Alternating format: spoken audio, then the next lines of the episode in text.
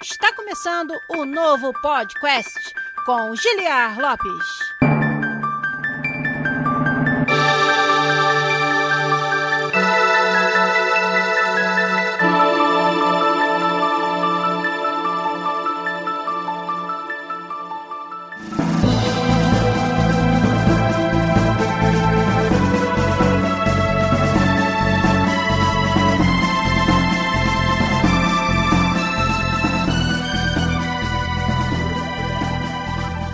Podcast da área, galera!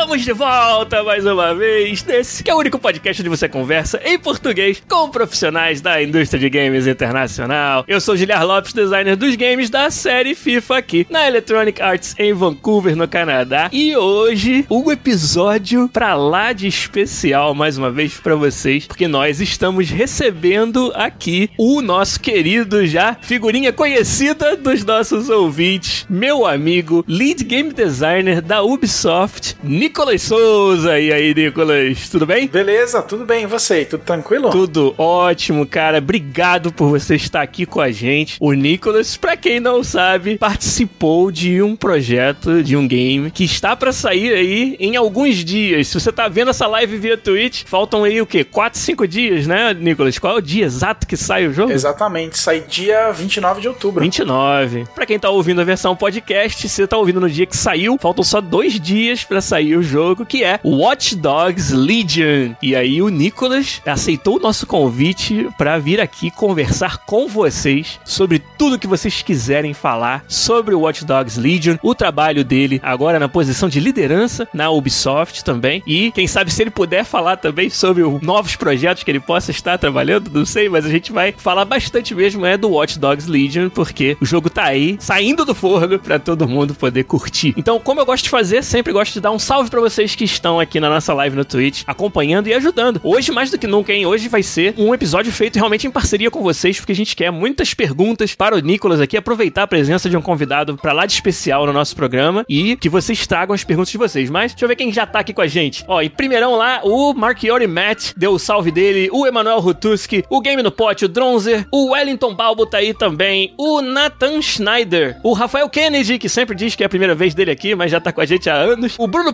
Pisol, meu querido, que também assinou com Twitch Prime mais um mês. São oito meses assinando o nosso canal com Twitch Prime. Muito obrigado, Bruno Pisol. Você sabe que vocês nos ajudam demais assinando o nosso canal com a sua conta Twitch Prime Prime Gaming. O Chaos Chain já tá lá. A Paula Silva, minha querida Paula Silva, colega aqui da EA e participante do nosso último episódio co-op. Obrigado por você estar tá aí também com a gente. O WD Van, o Rots Rots tá lá elogiando o cabelinho. Eu acho que é o seu, Nicolas, porque o meu não é possível que ninguém esteja elogiando, não.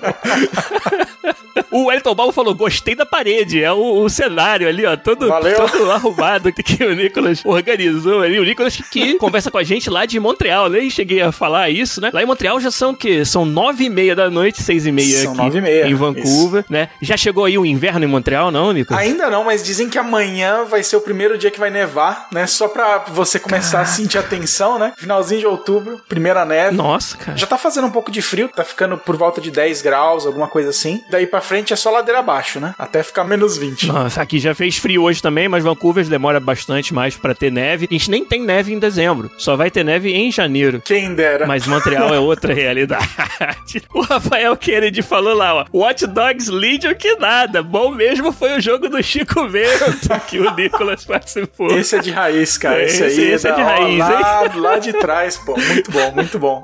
Quem mais que tá com a gente aqui, ó? O Neto88 também chegou aí. O Ignos Levter, também o Hanissan, meu querido Hanissan tá aí também. O Wilson Nai tá aí. O Vinícius Oal, Calcatos também. O Vamos Victor, a Ana Paula Monteiro também. Muito obrigado pela presença de todos vocês. Com certeza tem mais uma galera acompanhando a gente. Nossas lives estão realmente crescendo em público, tá cada vez mais movimentado e principalmente a oportunidade de conversar com um designer de um jogo tão grande, tão importante para a indústria como o Nicolas tá aqui com a gente. Com certeza vai atrair uma galera. Então você que perdeu isso, tem que ficar ligado no nosso Twitch, Podcast BR no Twitch, todo domingo, geralmente lá pra noite, assim, já quase madrugada às vezes, no horário do Brasil, a gente faz uma live pra vocês. Mas então, gente, vambora, que a gente não quer perder tempo e aproveitar bastante a presença do nosso convidado Nicolas Souza aqui. Então vamos começar agora o nosso episódio do podcast 357. Vamos lá.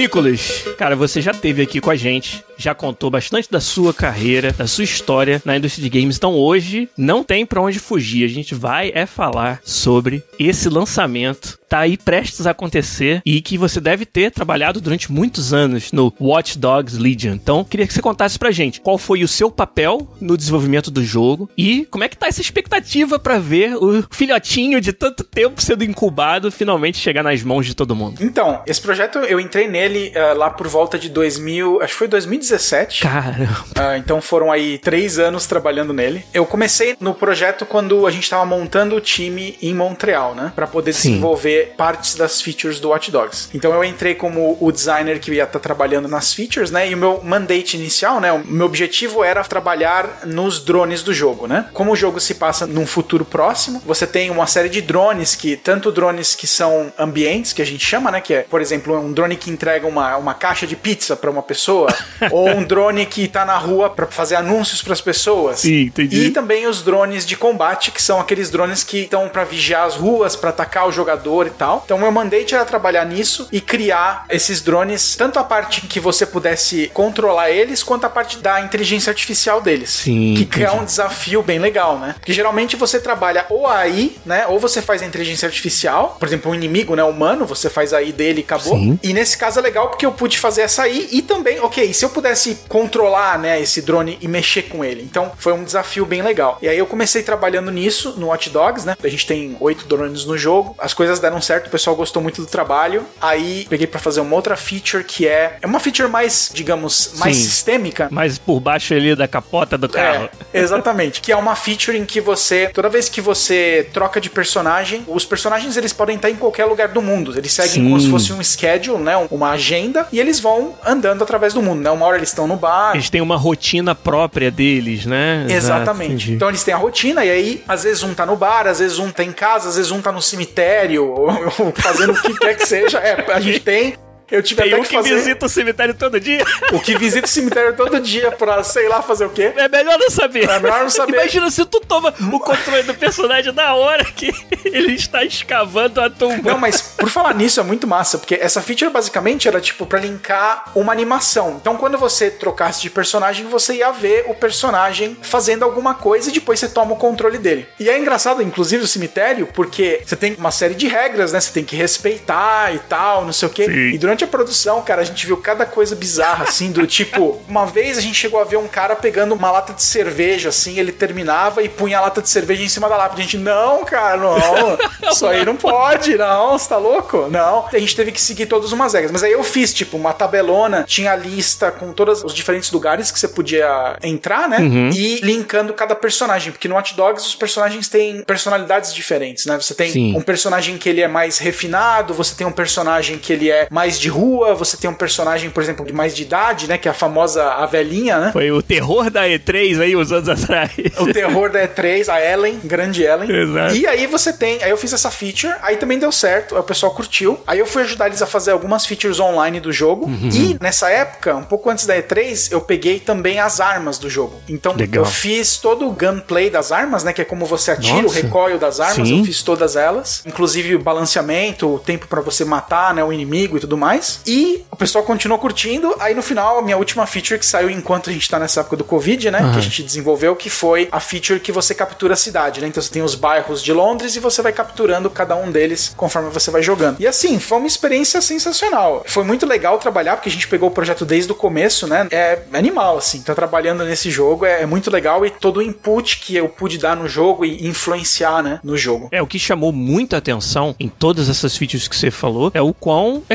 característica é essa coleção de features, né, na qual você trabalhou. Você falou desde IA até jogabilidade de verdade. Uhum. Quando você fala de gunplay, já é todo um outro problema de jogos interessantíssimo de resolver Sim. enquanto designer que você teve a oportunidade de fazer. Então, bom, eu não joguei ainda, mas por tudo que a gente viu, você tem que estar tá muito feliz e muito orgulhoso mesmo de ter uhum. ajudado a entregar um jogo, um action adventure num mundo tão interessante, tão grande e diferente, né, com tantas features de sistema. É o que parece, Sim. pelo menos, que o Watch Dogs Legion, por tudo que você falou, por essa quebra de paradigma em que todo personagem pode ser um protagonista a cada momento, isso deve ter sido um grande desafio. O que parece para mim é que esse é o maior diferencial de inovação que o Watch Dogs Legion tá trazendo e nem todo jogo action adventure de mundo aberto traz grandes diferenciais. A gente sabe que é uhum. é um gênero que muito apreciado e com muitos jogos saindo e para você se destacar realmente hoje no mercado é complicado. E o Legion, desde o começo, desde a primeira vez que foi anunciado, nos chama a atenção por toda essa parte do sistema de mundo e de personagens que popula o jogo. Como é que foi esse desafio? E vocês enxergam dessa forma realmente que esse é o grande fator de diferenciação do jogo? E como é que foi o desafio de desenvolver isso? Esse foi um dos fatores, assim, é o grande breakthrough do jogo, né? Uhum. É a grande novidade do jogo em relação a outros jogos. Foi uma feature que foi muito difícil. O processo de desenvolvimento dela foi muito complicado, porque como você não tem. Você tem alguns jogos muito antigos, mas você não tem nenhum jogo que faz isso, né? Que você Exato. pode trocar de personagens e qualquer personagem do mundo. No GTA você tem aqueles três personagens que você troca, mas eles são personagens que estão feitos ali, cada um tem claro. uma história, um, segue uma linha single player ali e tudo mais. No nosso, não. Todo personagem que você encontrar no jogo, você consegue ir lá recrutar o personagem, fazer a missão dele, recrutar e poder jogar com ele se você conseguir, né? Fazer ele ganhar confiança na DeadSec, né? Sim. Que é a organização que você tá trabalhando nela, né? E isso foi muito difícil, porque como você consegue pegar uma quantidade absurda de personagens,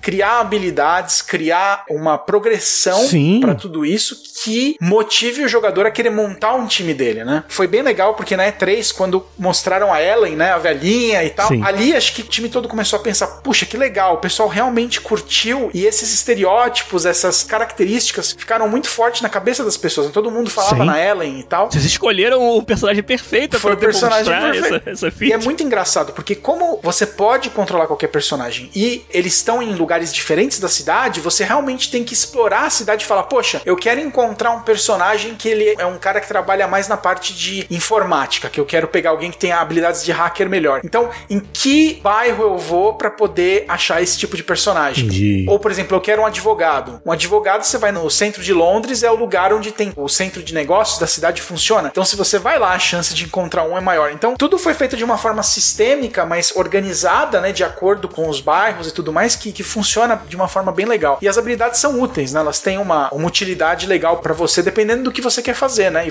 te permite abordar uma missão de formas diferentes. Se eu pegar, por exemplo, o cara de construção, que tem o drone de construção, eu posso convocar um, eu monto em cima dele, hackeio, eu consigo voar com ele pela cidade, como se fosse o Aladdin num carpete mágico. Uhum. Então, eu vou entrar nesse lugar por cima, certo? Se eu for uma pessoa, por exemplo, esse lugar que eu tô querendo entrar, vamos dizer que ele seja um lugar, por exemplo, sei lá, um, um fórum, alguma coisa assim. Sim. Se eu tenho um personagem que trabalha nesse fórum, esse personagem vem com o disfarce dele, porque ele Sim. trabalha lá. Ele pode entrar pela porta da frente e ninguém vai fazer nada. Só se você chegar muito perto. Aí o pessoal vai ficar meio desconfiado, assim, quem que é esse cara? Uhum. Mas você consegue entrar sem problema. Então, assim, tudo no final a gente conseguiu fazer para casar que ficasse bem legal. Hein? É, algo que você falou lá no começo, né, sobre os personagens terem uma rotina, é o que viabiliza essa dinâmica. Isso. O quebra-cabeças de achar o personagem que eu quero vira, vamos tentar pensar como é a rotina de alguém com esse perfil, aonde que essa rotina o levaria a cada momento em parte diferente da cidade. E aí uhum. vamos lá ver se a gente acha alguém com esse, com esse jeitão, com esse perfil. Exatamente. Eu tô fascinado, sinceramente, Nicolas, com esse quebra-cabeça e, e, resolver esse puzzle durante o Watch Dogs Legion é provavelmente um dos maiores motivos que estão me fazendo querer jogar o game. Uhum. Acho que vocês devem estar bem satisfeitos em ter conseguido não só desenvolver isso, mas passar essa mensagem para as pessoas. Acho que todo mundo entendeu que esse é o grande diferencial do jogo. Como você disse, foi muito bem apresentado desde a E3, onde ele foi revelado. A Ubi tá fazendo um trabalho fantástico, sinceramente, de promover o Watch Dogs Legion de uma maneira que tá deixando todo mundo muito afim de jogar, cara. Parabéns mesmo. Valeu demais. foi bem difícil, mas rolou. no chat a gente tem algumas outras perguntas interessantes. O Wellington Balbo, na verdade, perguntou aqui no chat aquilo que eu já tinha perguntado sobre o desafio de fazer um jogo onde todos os personagens podem se tornar protagonistas, né? E você já falou sobre isso. Aí o Rafael Kennedy perguntou o seguinte: para sua carreira, né, na sua experiência, o que, que mais você encontrou de diferença quando chegou na Ubisoft comparado com, por exemplo, as empresas que você trabalhava antes no Brasil? O que, que você pode dizer que é a maior diferença assim do seu dia a dia agora que você já tá há vários anos, né, na Ubisoft, na indústria internacional? Eu acho que a primeira vez quando eu cheguei, eu acho que a grande diferença é o tamanho das equipes, né? Sim. Você trabalha com times de 200, 300 pessoas, né? Claro. Mesmo no nosso time de Montreal eram perto de 200 pessoas, o time de Toronto acho que eram por volta de 200 a 300 pessoas. Então você trabalha com muitas pessoas e como você trabalha entre estúdios também, Sim. eu acho que essa questão de comunicação, principalmente para quem é designer, foi a coisa que eu achei que eu tive que trabalhar mais e foi a grande diferença em relação a você trabalhar, por exemplo, antes em times pequenos né, no Brasil, quando eu tava ainda no Brasil. Porque uma coisa é você sentar com 20 pessoas e comunicar, ó, o design do jogo é isso, que você precisar é só você virar e eu tô aqui. E uma coisa é você, você fazer a mesma Fazer coisa pra, 300. é você comunicar primeiro pro seu time interno, que tem 200 pessoas, que talvez dessas 200, umas 60 vão fazer a feature que você tá trabalhando, e as outras 140 pessoas, você tem que explicar para elas entenderem, né? Pros level designers Sim. entenderam o que você vai fazer e como eles podem usar no level deles, enfim. E aí você conseguir depois apresentar isso pro outro time de Toronto, fazer todo mundo entender e usar a sua feature da melhor forma possível. Exato. Então eu acho que essa é a grande diferença, assim. E questão de organização, né? Porque quando a gente trabalha em time pequeno, uma pessoa tem três, quatro chapéus, né? Ao mesmo tempo. Sim. Ela faz trabalho do, por exemplo, produtor, game designer e o cara que faz o som e também faz o cafezinho de tarde pro time, né?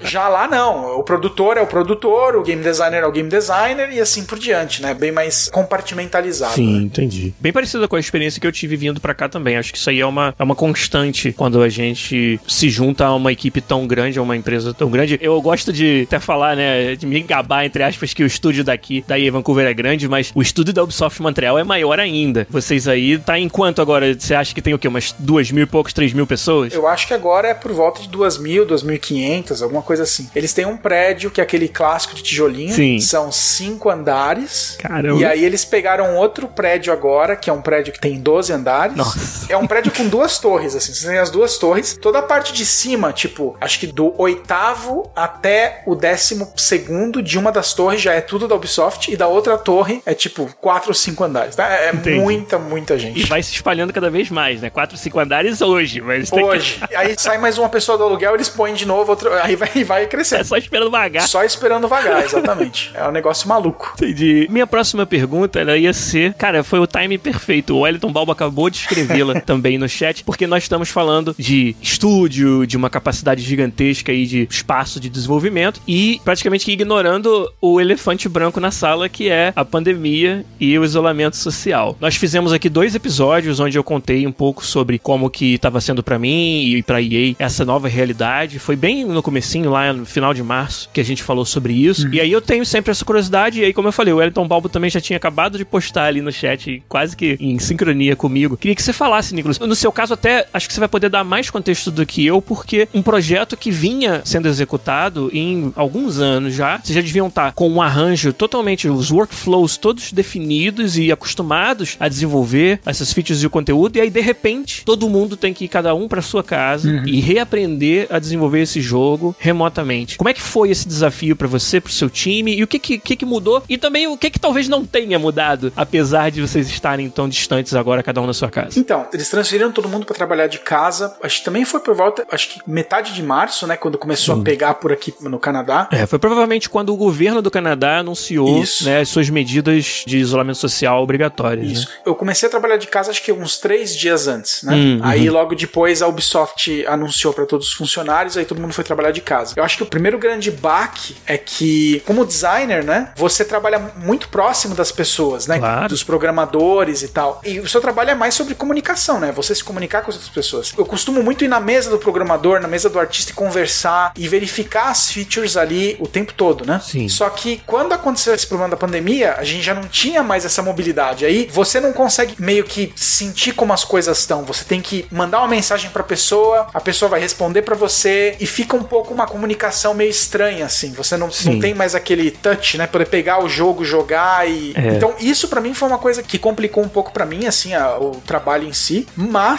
como a última feature que eu tinha trabalhado, eu apresentei pro time todo e a gente aprovou a feature um pouco antes do Covid, né? Quando a gente entrou nesse período de trabalhar de casa, a feature já estava em andamento. Então, Entendi. eu não precisei me comunicar tanto. Era só Sim. meio que, ah, vamos checar, vamos ver como é que tá. E aí eu conversava com os programadores. Foi legal porque a gente criou hábitos online que a gente tinha ao vivo. Por exemplo, Ah, interessante, quero saber. Todo dia, eu e o programador, o lead programmer, né? A gente costumava pegar um café. Então terminava o almoço, a gente ia pegar um café e tal. Então a gente começou a fazer a mesma coisa em casa. Então, Legal. pô, vamos conversando, tomar um café aí. Aí um ligava pro outro, ficava um falando com o outro, tomando café, e batendo Sim. papo, conversando. Então foi bem divertido. Na parte de review foi um pouco complicado, porque como você não tem como jogar a build com todos os, os diretores ao mesmo tempo, né? Que era uma Ah, coisa sim. que a gente geralmente fazia, aí os diretores meio que faziam do lado deles e depois comunicavam pra gente: olha, tem esse problema, esse problema, esse problema, a gente precisa resolver isso, isso, isso. Então nessa parte você fica um pouco fora, né? Você tem que Uhum. Deixar o pessoal fazer, cada um fazer o seu trabalho. Você não vai ter tanta reunião, tanta interação com essas pessoas. Apesar de que quando você tá online, parece que você vai estar conversando com mais gente, mas acaba sendo o oposto, né? É. Por outro lado também, você consegue focar, então quando você baixa a build, Ah,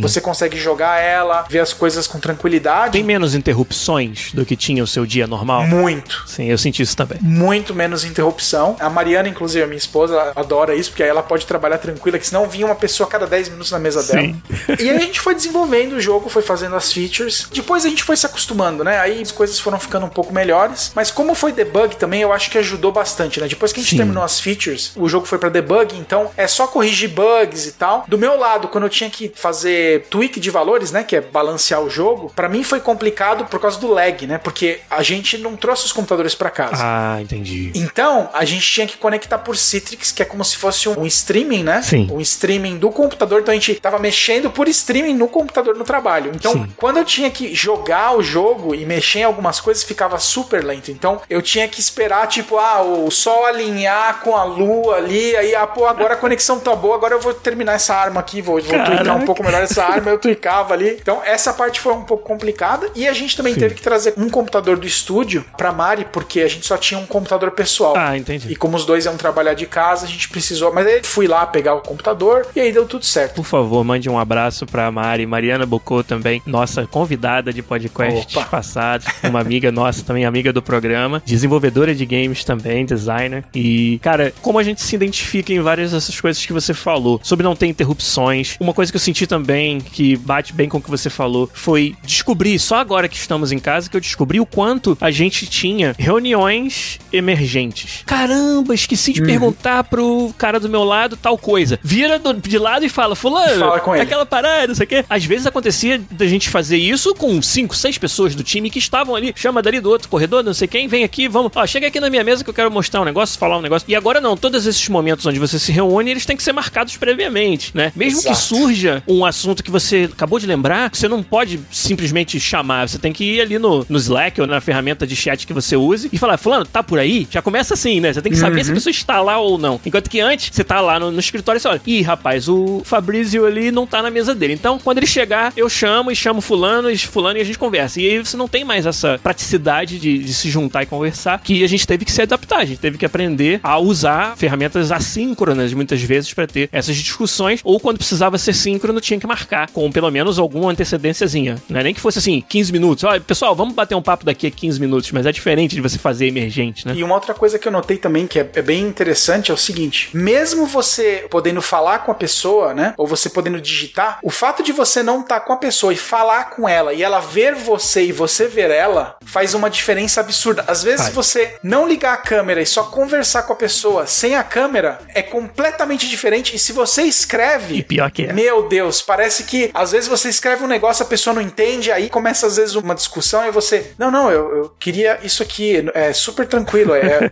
aí você às vezes liga a câmera e conversa com o cara, peraí, eu vou ligar pra você. Aí você liga, ah, beleza, não, tranquilo, tranquilo, é isso aí, tranquilo. Então a gente tentou sempre no estúdio ter uma câmera por pessoa e sempre falar pela câmera pra. como se estivesse ao vivo com a pessoa, porque realmente Sim. causa uma diferença na comunicação, né? Causa ruído o fato de você não ver a pessoa e falar com a pessoa, né? Só escrever. Sim, a gente vê as limitações dessa comunicação por escrito, né? Nessas horas Uhum. fica muito claro, assim. E vou até confessar, tem membros do nosso time, meu time mais próximo de mim, que Uhum. são meio tímidos de câmera, camera shy, como a gente chama, né? pessoa que não quer, sabe? Uhum. Tá de casa, aproveita que já está de casa pra não ligar a câmera, ficar meio ali assim. A gente, bem que não, a gente não manda em ninguém, mas a gente falou: olha, pessoal, vamos fazer uma prática legal? Vamos todo mundo sempre, quando tiver em, em chat de áudio ou em reuniões, ligar as câmeras de todos? E aí todo mundo seguiu e melhorou bastante nessa parte. Você fica quase com o sentimento de que estivesse presente a essa altura, você estreita bastante os laços. Parece uma besteira, né? Parece, ah, grande coisa tá vendo a pessoa. Mas sim, faz uma diferença e eu senti Muito. isso também, da mesma forma que você sentiu. A Paula falou lá, a galera que não liga a câmera deve estar de pijama. Eu acho que ela pode estar falando por experiência própria, mas não sei não. Mas tem aqueles dias, né, Gilhar, que você vira e você fala assim, quer saber, hoje vou sair da cama aqui, vou trabalhar sim. e depois... também rola isso, né? Aí o The Nets falou, pijama ainda tá bom pra caramba. tem casos que deve ser pior. Não, Deus me livre, é, tem que tomar cuidado, é, tem que tomar cuidado. No Brasil é mesmo. Eu cheguei a ver negócio de político, né, fazendo reunião sim, lá, os parlamentares, sim. e o cara tomando banho, o cara de cueca, na... Maria, você tá louco.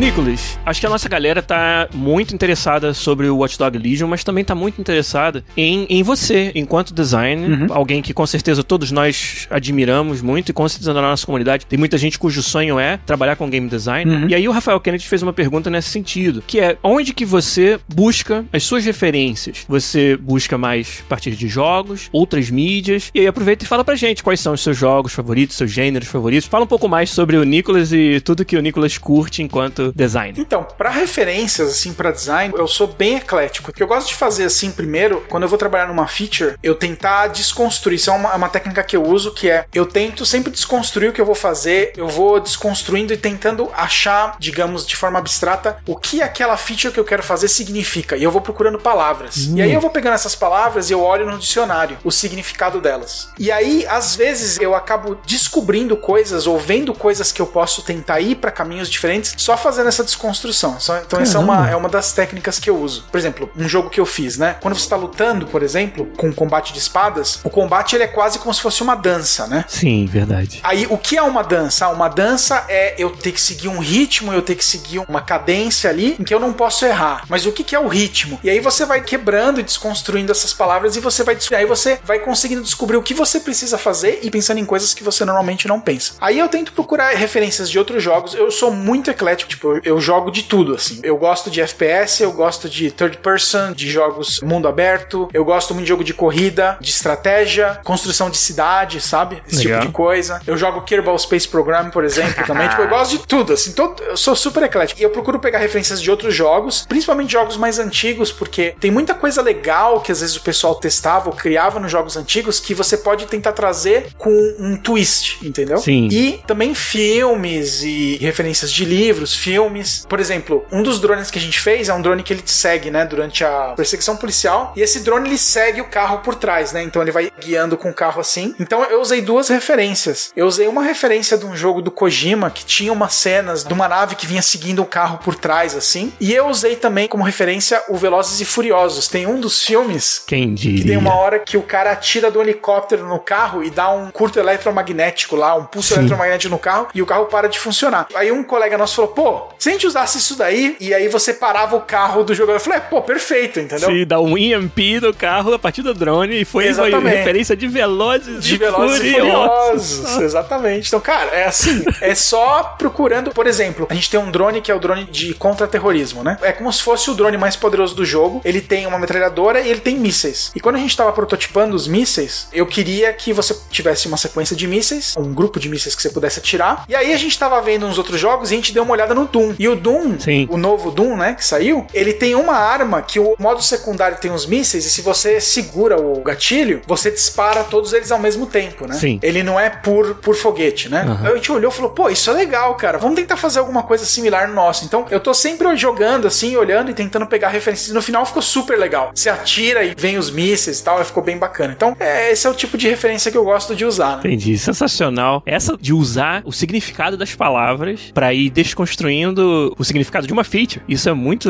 interessante. Essa aí vai ficar guardada aqui do, na, na, gavetinha de ferramentas, cara, porque eu gostei bastante. Essa é uma das técnicas que eu mais uso. Eu escrevo numa folha de papel e aí eu vou pegando palavra por palavra e vou aprofundando. O que, que é essa palavra? É isso. Funciona super bem. Você vai quase quando. Sabe quando a gente entra? Não sei se acontece com você, acontece muito comigo, de que você entra naquele mergulho de Wikipedia, que você lê um artigo e naquele artigo você encontra um termo que você não conhecia, aí você lê esse. Exato. Parece, né, bem essa coisa de você ir mergulhando, mergulhando, mergulhando no significado. Assim. Exatamente. E essas referências que você falou, por exemplo, do combate corpo a corpo, usando armas, usando espadas, deve ter sido para o For Honor, né? Que é também um projeto da Ubi que você participou, né? Não, não, esse foi pro Blood and Glory que eu trabalhei com o Igor ah, lá, lá, lá na Globo. Nossa lá na Globo. senhora, entendi. Caramba. Eu já usava desde essa época esse processo. Aí eu fui fazendo, aí eu fui descobrindo algumas coisas e quando eu fui fazer o design me ajudou bastante na hora de criar, uhum. pensar em como eu poderia fazer o gameplay de formas diferentes. Entendi. E aí então, já que eu fiz essa pergunta do For Honor, quais são os projetos que você trabalhou até agora na Ubisoft? Na Ubi eu trabalhei no Mighty Quest for Epic Loot, era um hack and slash tipo Diablo, mas mais tom meio comédia e tal. Sim. Aí eu trabalhei no Rainbow Six Siege. Sim, que foi quando você veio contar pra gente todos Exatamente. os segredos sobre o Rainbow Six Siege Exatamente, aqui. segredos do Rainbow. Depois eu fui trabalhar num projeto que foi cancelado, que não pode ah, ser dito, porque é secreto, claro. enfim. E aí depois eu fui pro Watch Dogs e aí fiquei no Watch Dogs esses últimos três anos. E aí agora eu tô como lead designer no Roller Champions, né? Nossa. Mas três anos, cara, três anos do projeto foi. foi bastante, é muita coisa. Imagino. Como é que tá o seu sentimento assim? Já teve o fechamento do ciclo Watch Dogs e você já tá 100% focado no Roller Champions? Como é que é para você agora? Ah, é legal porque quando você chipa o jogo, né? É aquele momento em que você você fala assim, beleza, acabei, mas o jogo não saiu. Aí você, ok. É estranho, né? É estranho. Como não tá acontecendo nada? Como ninguém tá é, não tá acontecendo nada. nada. Aí você tá no outro projeto. Aí quando você vê que tá para sair, começa a voltar aquele sentimento tipo do que você fez, como você trabalhou no jogo, as features, você começa a ver as features sendo mostradas, né, Sim. né, nos trailers. E aí começa a bater um pouco daquele sentimento, putz, que legal vai sair, o que, que as pessoas vão achar? As Sim. pessoas vão gostar do jogo, o que, que elas vão curtir ou não. Eu fico muito pensando nos drones, né? Pô, o pessoal vai curtir os drones. Cara, foi um trabalho super legal que a gente fez. Inclusive, os drones no nosso jogo, a gente gastou um tempão para criar uma navegação é, volumétrica. Ah, que é uma coisa difícil na IA dos games. Super. Geralmente você tem waypoints 2D. Nave Mesh 2D. Como se o, a fase fosse um terreno plano. E até quando ela tem múltiplos níveis, você meio que desdobra esses níveis em pedaços 2D. E aí o personagem pode pegar um elevador ou uma escada. E aí quando ele faz isso, só troca o mapa, mas continua sendo um mapa 2D. Dificilmente você tem personagens que voam de fato em 3D. E pros drones você precisava fazer exatamente isso. Nossa, isso é um desafio. Exato, porque tem alguns jogos que eles usam. É Smokes and Mirror, né? É espelho e fumaça, né? Sim, que a gente faz. Fumaça, fumaça e espelho, espelho, isso aí. Então é o seguinte, às vezes você tem, por exemplo, você tem a nave mesh 2D aqui e você tem a nave mesh 2D aqui, aí você cria um nave link, né? Que é como se Exato. fosse um, uma linha. E aí quando a I quer passar daqui para cá, se o caminho mais curto for esse, ele, ela toma essa linha e segue, né? Eu fui na GDC e eu vi um toque interessante do pessoal do Homem-Aranha falando que as unidades deles que voam é tudo nave mesh, né? É 2D. Uhum. Então às vezes você vê tem uma cerquinha de tipo, sei lá, 40 centímetros de comprimento, o boneco passa ao redor da cerca é, voando. Dá volta. Aí você fala, cara caramba! Então a gente não queria isso. A gente falou, cara, vai ficar horrível, né? Você tem um monte de drone. Então a gente criou uma navegação volumétrica. E volumétrica é complicado porque você vai gastar mais memória, né? Você tem a 2D e a 3D. E a 3D ocupa muito mais espaço, tem que fazer os cálculos e tudo mais. Então foi um super desafio, né? Criar e pensar em todas essas coisas, né? Aí começa a passar essas coisas na cabeça, você começa a pensar, fala, pô, a gente teve problema disso, problema disso já tá resolvido, que legal. Olha como é que ficou o resultado final, sabe? É bem legal, é bem bacana. Imagino mesmo, cara. Muito legal. Esse, esse, exemplo que você deu do personagem que voa, mas não consegue passar da,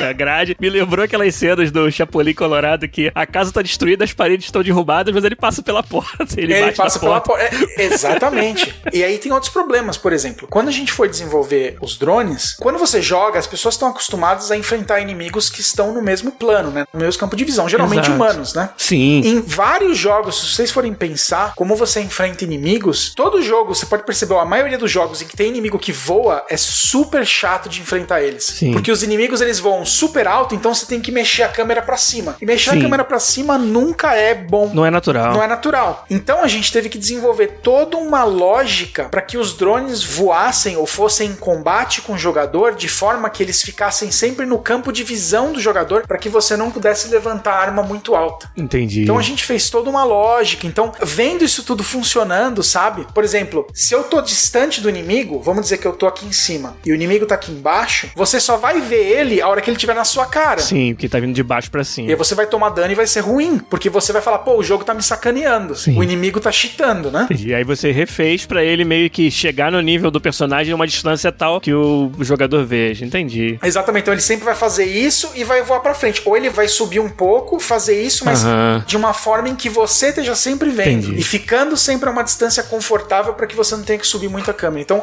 você vê tudo isso tomando corpo e parecendo, e é, é muito legal. E muito interessante também, que aí você tá demonstrando que ao fazer o design de uma feature como um drone, você teve que levar em consideração requisitos que não são necessariamente, ah, o drone sempre tem que ter o caminho ótimo até o alvo.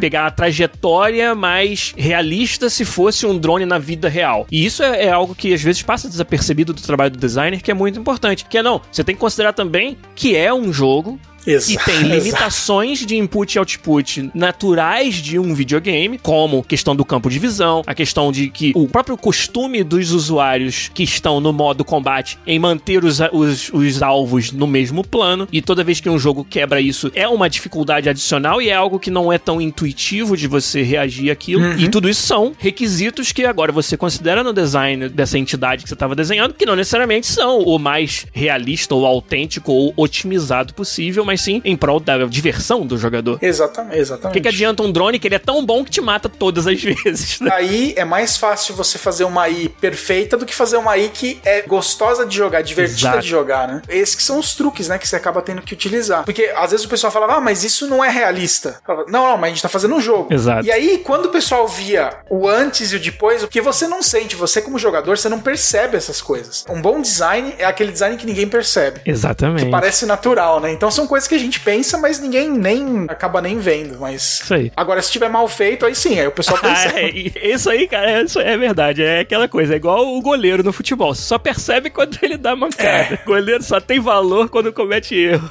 Exatamente, exatamente. Pode crer, cara. Muito bom. Mas então, a galera não percebe essas coisas, mas elas ficam sabendo aqui no podcast, porque a gente Tá sempre vendo só? recebe convidados fantásticos como você que contam tudo pra gente.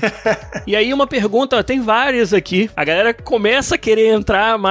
Por exemplo, tem gente perguntando sobre o jogo cancelado, não vou fazer essa. Deixa eu ver o que mais aqui. Você não pode falar em nenhuma empresa, você vai ver. É até uma coisa. Falar um pouquinho sobre isso, porque é uma coisa que é, é engraçada, mas assim, uma grande frustração para desenvolvedor é quando você gasta, sei lá, seis meses, sete meses do seu trabalho e o jogo nunca sai e ninguém fica sabendo do jogo, né? Então, Verdade. infelizmente você não pode falar sobre isso, mas você gastou, às vezes, um ano, às vezes tem gente, Sim. tem projetos dois, três anos e a pessoa nunca vai ver e não vai nem poder falar que trabalhou nele. Então, Sim. é um negócio meio triste, mas é, né? É como é. Parte do trabalho. Eu acho Parte que do trabalho. tem valor. O seu aprendizado nesse processo não vai ser perdido. Não, é. O próprio aprendizado da empresa, em talvez você ali naquele projeto estava explorando um modelo de negócio diferente ou Uhum. um gênero híbrido diferente. E aí você, no mínimo, leva dali lições para a próxima vez que você for tentar Exato. fazer um novo modelo de negócio ou um novo gênero. Eu também acredito muito nisso como parte do processo. Uhum. Agora, tem uma pergunta muito especial aqui no nosso chat, Nicolas, que antes da gente começar a live, nós estávamos falando de um amigo em comum que a gente tem, Aham. que é o Danilo Abreu.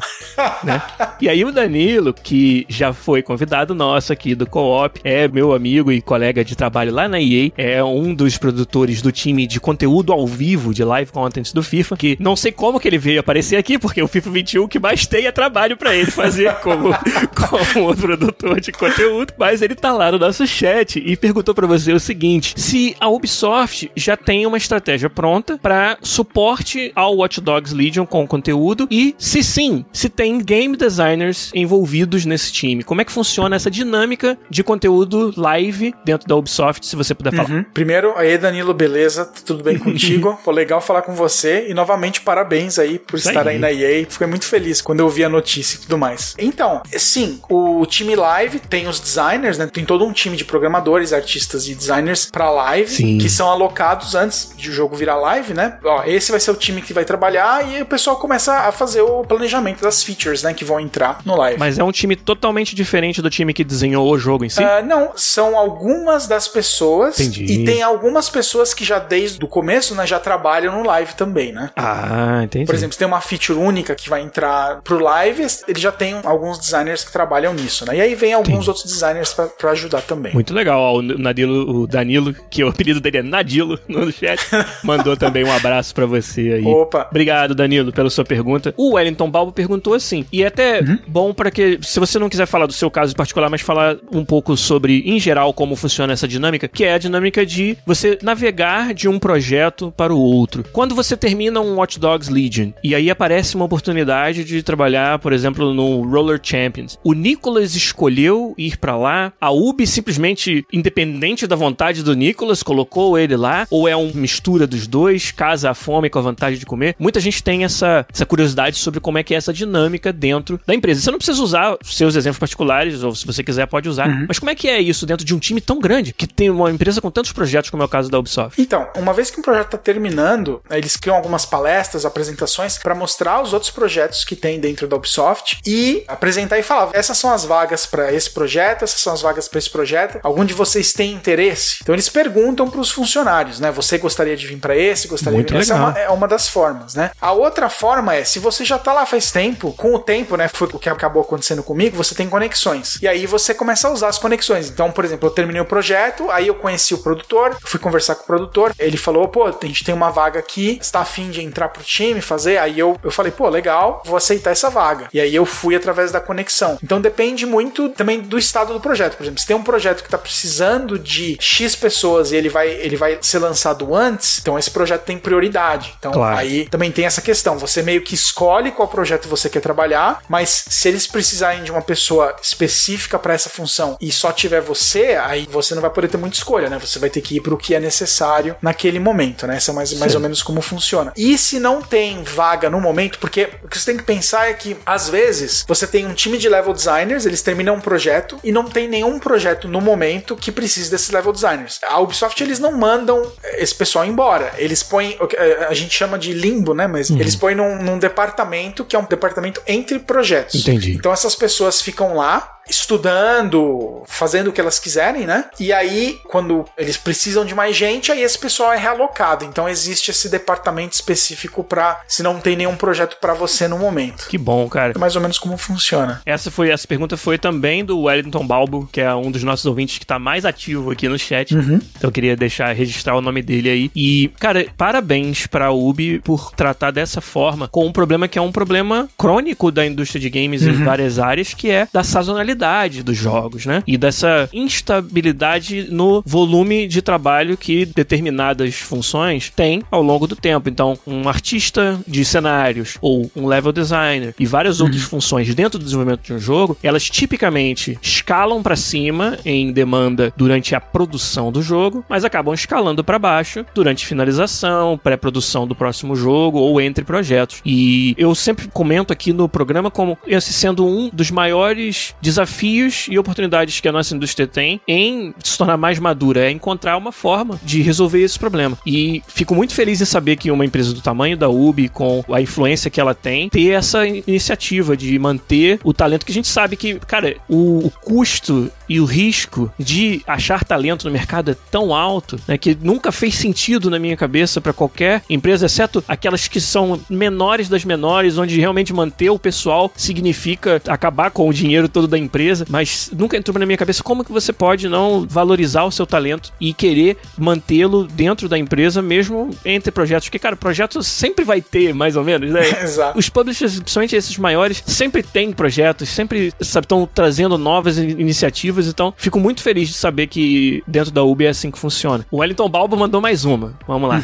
Você já teve vontade de trabalhar na série Assassin's Creed? Ou você acha que a experiência no Watch Dogs Legion, por exemplo, já saciou uma vontade que você poderia ter de trabalhar num action adventure de mundo aberto? Então, antes de ir pra Ubisoft de Montreal, né, quando eu ainda tava no Brasil, mesmo trabalhando na Ubisoft de São Paulo, era uma época que eu jogava muito Assassin's Creed. Então eu, eu era louco, eu falava assim, pô, eu queria trabalhar como designer no Assassin's Creed, né? E quando eu me mudei pra aqui, pra, pro Canadá, nunca deu pra ir trabalhar no Assassin's Creed, porque na, na época não batia, né? O período em que eles estavam precisando de gente. Eu acho que hoje em dia, tipo, naquela época eu curtia muito, eu, nossa, eu queria muito fazer parte do Assassin's Creed, era na época do Assassin's Creed 2 e tal, eu tava super animado. A época de ouro da franquia, meu irmão. Era a época de ouro, poxa. Dois é, Revelations, Brotherhood, Brotherhood, Brotherhood Revelation, nossa, Nossa, era, era o essa- top. Aí depois Black Flag, nossa, era o, Sim, nossa. era o top do Pode top. crer. E aí o tempo foi passando e assim, eu sempre curti ver o que tá rolando, porque a gente sabe, né, Claro. quais Assassin's Creed estão sendo feitos. Então você vê qual vai ser o próximo, né? Oh, que massa, o próximo vai ser do Egito, né, que né, o Origins. Uhum. A gente olhava e falava, caramba, que massa, vai ser, nossa, o Origins vai ser no Egito, o pessoal vai pirar, que, que legal. O Valhalla, então, vocês devem ter explodido Nossa, a cabeça, o Valhalla, né? eu falei, eu falei, cara, nossa, esse é um tema perfeito. Caramba, Sim, vai, sim. vai ser muito massa. Então eu sempre fiquei animado com isso, mas acabou nunca casando. E assim, eu gosto muito de trabalhar em bastante feature, em fazer bastante coisa e tal. E acho que no Assassin's Creed, se eu fosse pro Assassin's Creed, eu, eu talvez faria só uma feature, uma coisa Entendi. mais específica. Então, pra mim, nunca me interessou ir nesse sentido. Se eu fosse pra trabalhar na concepção, trabalhar desde o começo ali em uma série de features,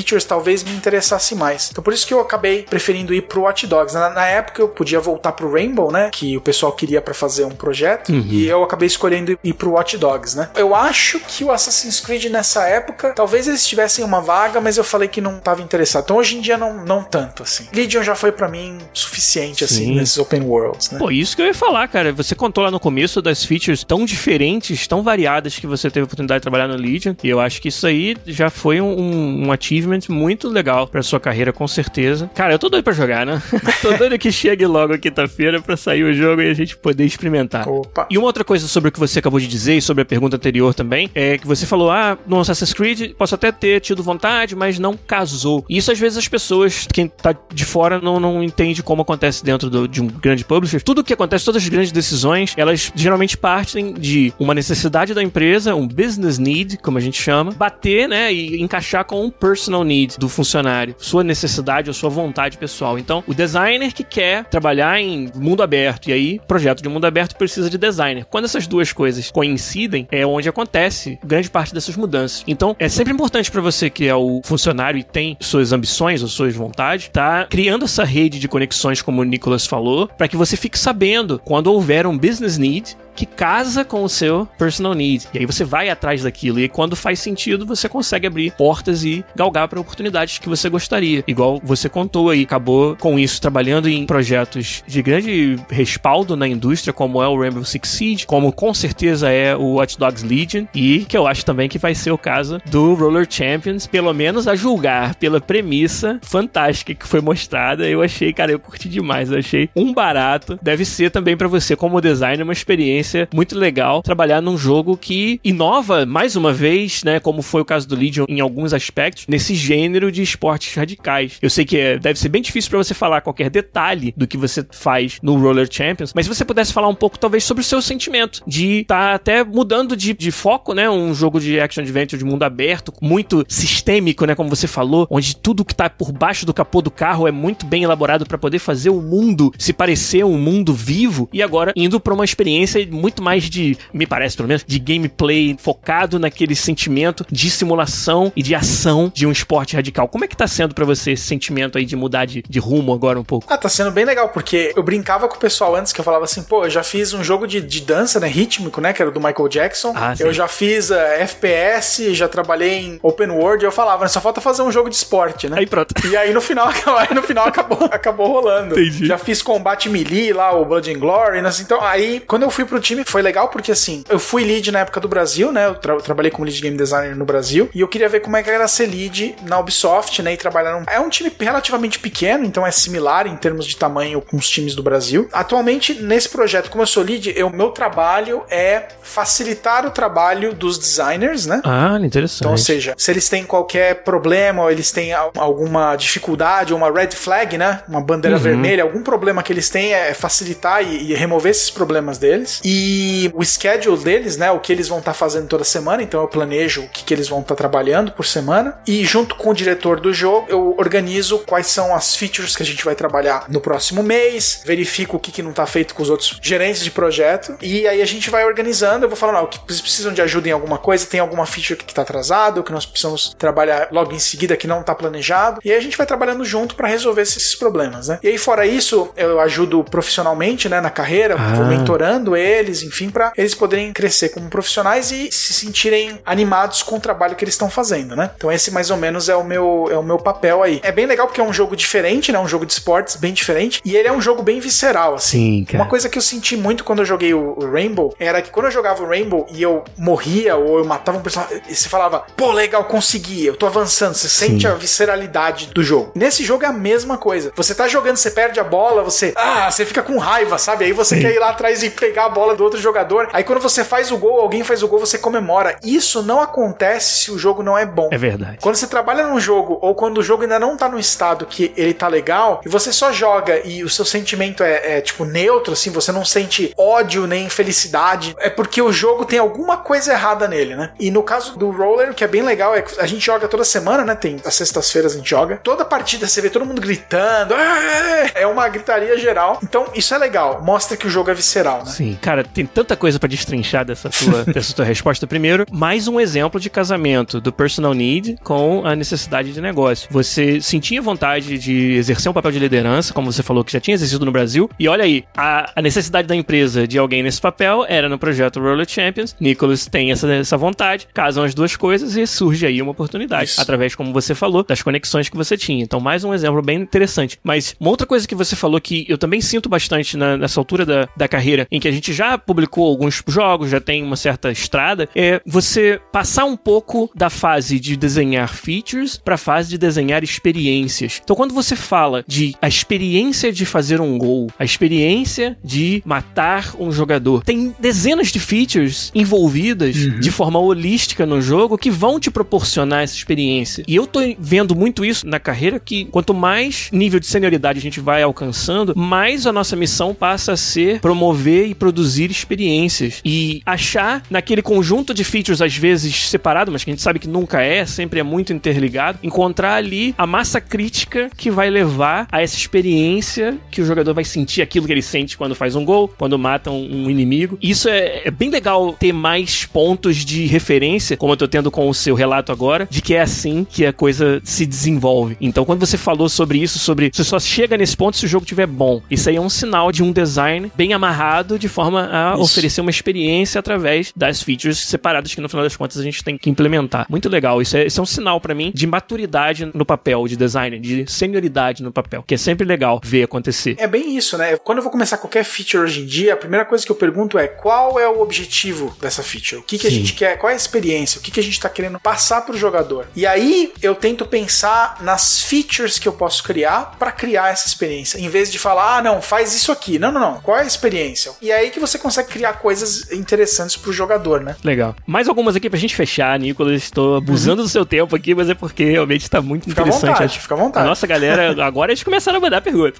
À vontade, pô, eu respondo o que precisar. Tem uma muito difícil de responder, mas como você está acostumado com desafios, eu vou mandar essa. O Ícaro Visk pergunta: Na sua visão, quais são algumas das próximas tendências do mundo aberto? Ou que você gostaria que fosse nessa direção, ou que você já sabe que vão? Que novas features, que inovações você gostaria de ver nesse, nesse gênero de action adventure mundo aberto? Ok, aí a minha opinião pessoal, não tem nada a ver claro. com o Ubisoft em si, pela opinião pessoal. Sem dúvida. É uma série de coisas. Eu acho que a primeira coisa é a gente conseguir criar conteúdo que esse conteúdo eu posso reutilizar ele milhares de vezes e o conteúdo ele não pareça que eu estou reutilizando ele o tempo todo. Um bom exemplo disso é você jogar Witcher 3, né? Witcher 3 tem uma cacetada de quests, todas elas usam as mesmas coisas. É você falar com um personagem e do ponto A ao ponto B, é você seguir uma pegada, é você enfrentar um bicho, só que eles conseguem fazer cada uma delas com uma história e personagens e, e o que você você faz, eles só mudam os ingredientes ali ou põem diferentes quantidades de cada ingrediente na sopa e a sopa vira uma sopa completamente diferente. Então cada quest é única e você joga, você vê um personagem babaca no meio da floresta, você fala com ele, você se identifica com o personagem. Então o primeiro ponto é, os jogos, eles têm que ter isso como core. Cada quest tem que ter um motivo do porquê ela existe, tem que ser interessante de você jogar. Sim. O segundo ponto, eu acho que é o mundo em si ser relevante. Eu vou dar um exemplo do porquê. Hoje em dia,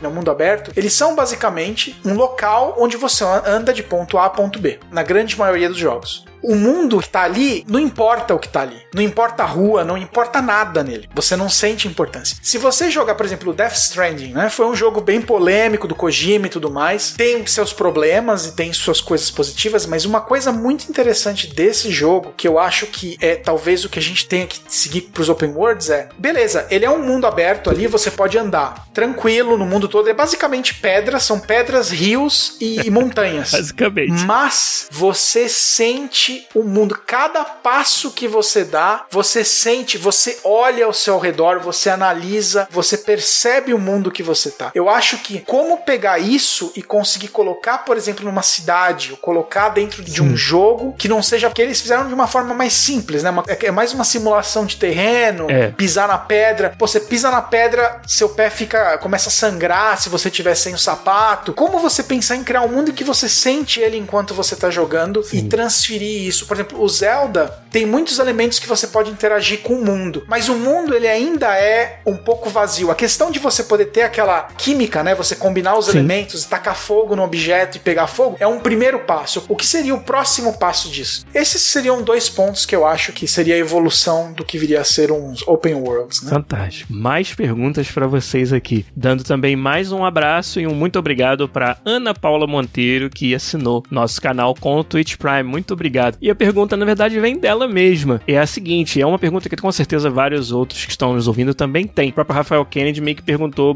mais ou menos a mesma coisa. Para quem tá começando, tá estudando desenvolvimento dos jogos, você tem alguma recomendação de livro, artigo, curso, alguma coisa que fez uma diferença para você que você recomendaria para os iniciantes, para os aspirantes a designers? Bom, eu fiz a universidade, né, em Bimorumbi, eu fui da primeira turma, cobaia, eu já falei isso na última vez, né, que eu estive aqui aqui. Eu acho que a universidade ajuda. Se você acabou de sair da escola, eu acho que é uma coisa que ajuda porque você vai aprender a pesquisar, a pensar, a tentar chegar nas conclusões para poder criar algo. Então eu acho que esse é um, é um primeiro passo. Uma vez que você já tenha feito uma universidade, eu acho que o próximo passo é você tentar fazer jogos. Muito bom. Tentar realmente criar. Pega uma engine, tenta fazer alguma coisa, ver o que você curte fazer. Se é arte, se é design, enfim. Se for design, o que eu recomendaria em termos de livros, tem dois livros que eu recomendo que são bem básicos, assim, que eu acho que para mim são são imprescindíveis. O primeiro é o Theory of Fun, Sim. Teoria da Diversão, do Half Coster. Esse eu acho que é um, é um, dos melhores livros porque ele ensina o básico, que é Sim. quando que você sente que algo é chato e quando que você sente que algo é divertido. Por quê? O que que no seu cérebro causa isso? Então ele vai te ensinar isso. E isso é core. Para mim, tudo que eu faço, eu uso ainda de base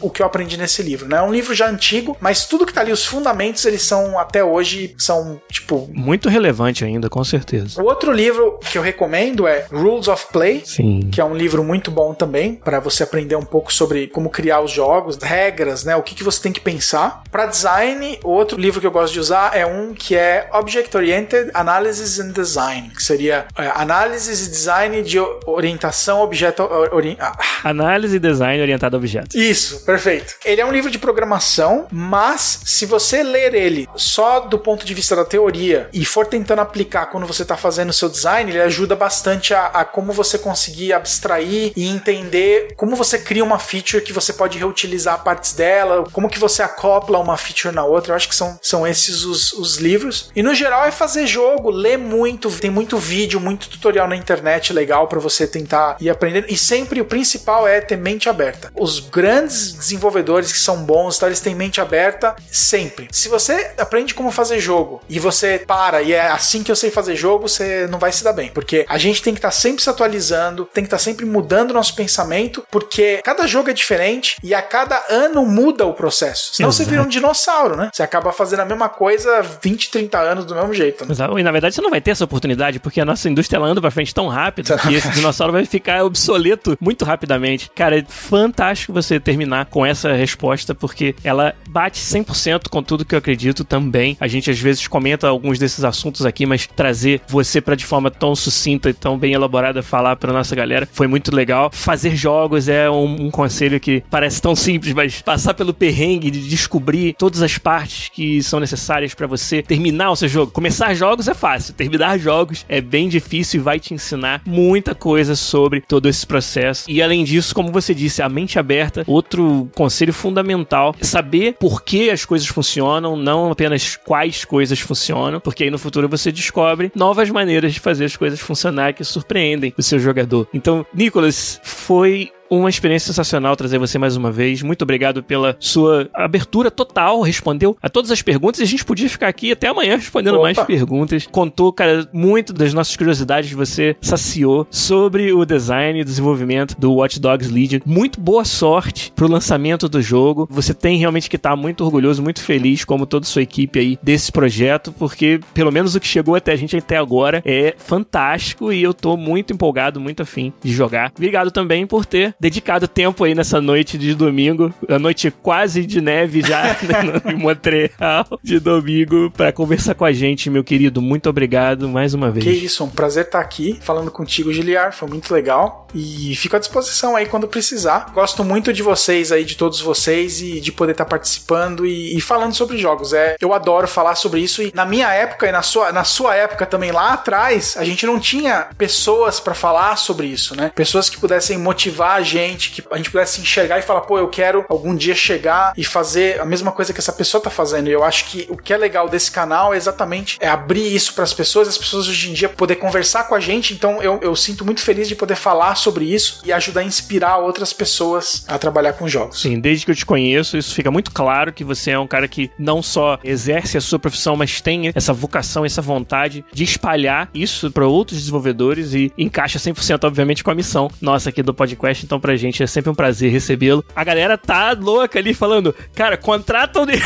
pro, pro programa como convidado fixo. Estão falando lá, ó, um dos melhores co-ops que a gente fez e sem dúvida foi. Valeu. Também. Cara, muito obrigado mais uma vez. Obrigado pelo seu tempo. Como eu falei, parabéns. Vambora jogar Watch Dogs Legion, todo mundo, essa semana aí quando sair. Obrigado a vocês que nos ajudaram a fazer mais um episódio do podcast Co-op aqui com as suas perguntas e a sua participação no Twitch. Quem perdeu, quem tá ouvindo a versão podcast, tá lá Putz, caramba, queria ter feito uma pergunta pro Nicolas Souza. É só aparecer no nosso Twitch, Podcast BR. Todo domingo de noite tem episódio novo para vocês sendo gravado. Mas por hoje, a gente vai ficando por aqui. Um abraço para todo mundo. Obrigado mais uma vez, Nicolas. E até a semana que vem com mais um podcast, gente. Tchau.